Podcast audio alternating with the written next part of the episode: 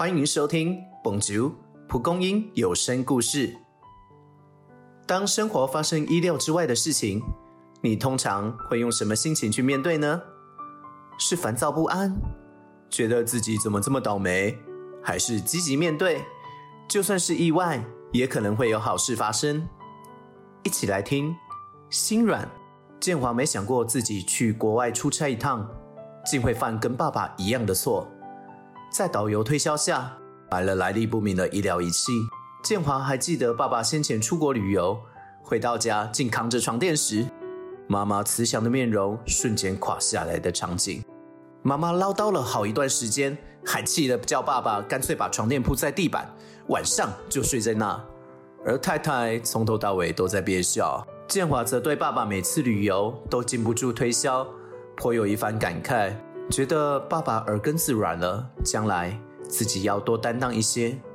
都还没到要出面承担的时候，建华就先烦恼该怎么解释信用卡账单。他已经预想得到太太难看的脸色，还想象起自己睡在沙发的模样。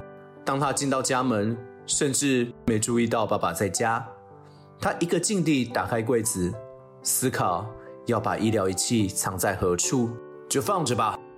说是我托你买的，刚好我生日快到了。爸爸出生时，建华还意会不过来，试图解释，但越说越心虚，最后才老实回答。可是这样会害爸被误会，有什么关系？我糊涂又不是一天两天了。爸爸笑着拍建华的肩，家里有你一个聪明人就够了。嗯。久违的，建华露出如孩子般腼腆的神情。原来与爸爸相较，自己的境界还是差了一截。包容生活中的意外，看出去的世界更开阔。有些意外不一定是不好的，有时反而会让我们看见了日常中常常忽略的小确幸。今天有发生你意料之外的事情吗？不妨把它写下来。